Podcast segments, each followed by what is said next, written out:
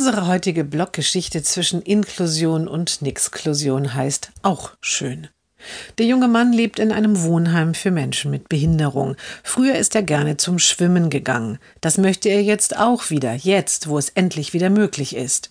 Doch das Heim hat niemanden, der ihn begleiten kann. Sie müssen verstehen, unsere Personalsituation ist jetzt nach der Pandemie noch schwieriger als vorher, sagt die Leiterin. Doch der junge Mann möchte es weiterhin so gerne. Die Mutter spricht noch einmal vor. Wir haben doch hier im Haus so viele Angebote, versucht die Leiterin zu überzeugen.